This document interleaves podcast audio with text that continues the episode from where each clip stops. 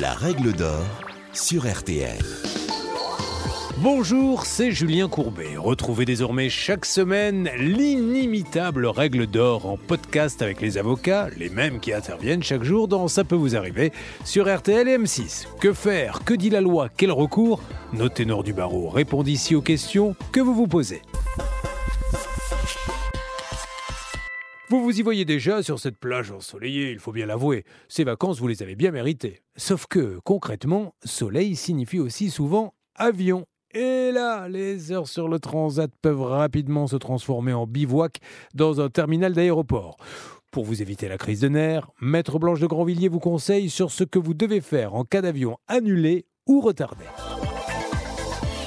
Alors, premier élément à déterminer, est-ce que vous avez juste pris un vol sec ou est-ce que vous avez pris un voyage avec d'autres prestations qui vous ont été fournies par une agence de voyage? Dans ce deuxième cas, eh bien, vous pouvez faire une réclamation directement auprès de votre agence de voyage pour euh, obtenir une indemnisation.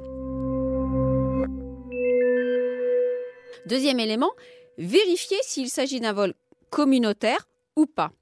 Sachez que tous les voyageurs au sein de l'Union européenne sont protégés par le fameux règlement européen de 2004 qui s'applique systématiquement dès lors que votre vol décolle d'un pays membre de l'Union européenne.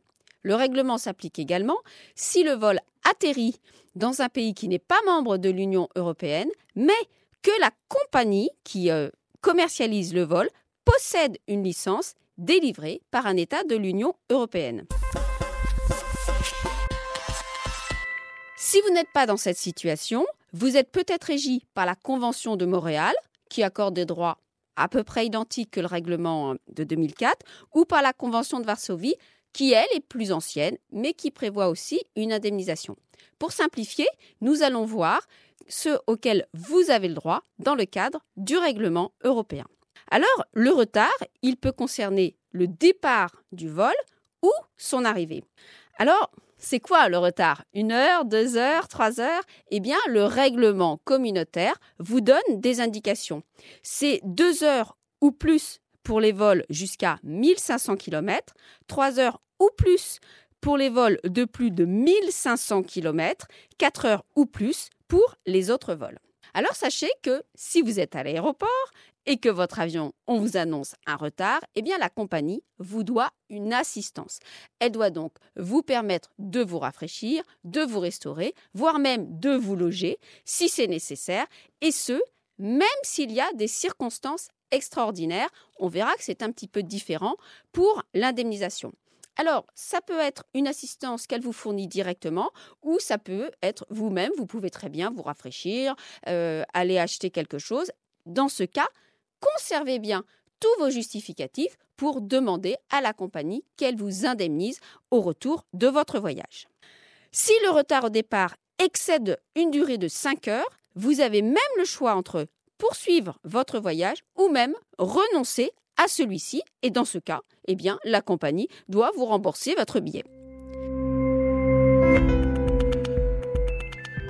Alors, examinons désormais le retard de l'avion à l'arrivée.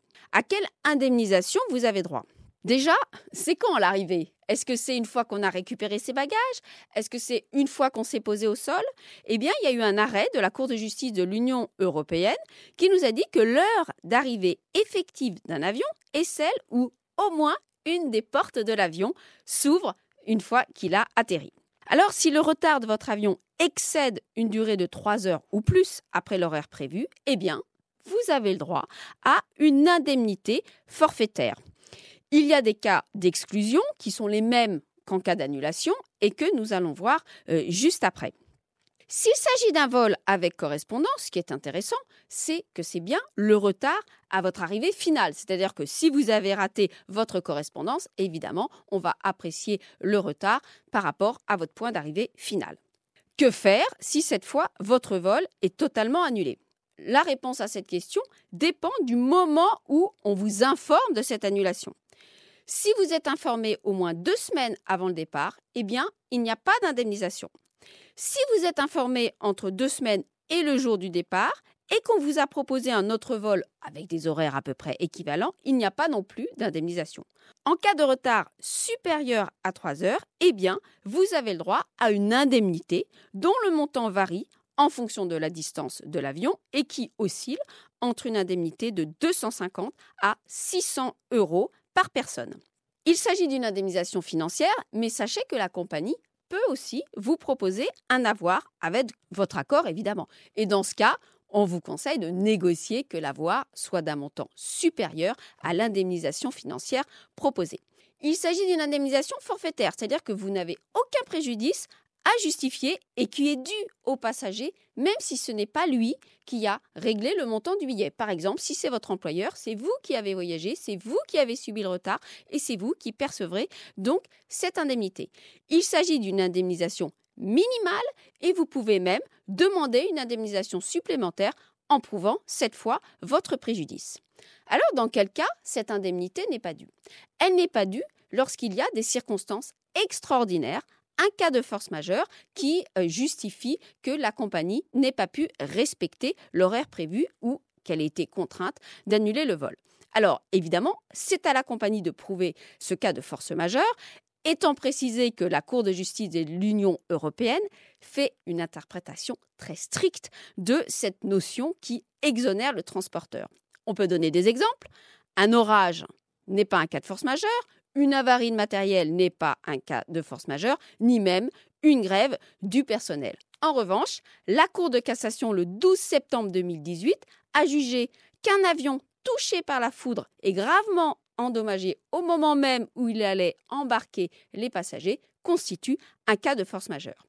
Souvenez-vous que le transporteur va systématiquement chercher à échapper à l'indemnisation en s'abritant derrière de prétendues circonstances extraordinaires qui en réalité n'en sont pas. Donc n'hésitez pas à contester, n'hésitez pas à chercher des exemples confirmant que vous avez le droit à une indemnisation. Vous venez d'écouter le podcast des règles d'or de l'émission Ça peut vous arriver.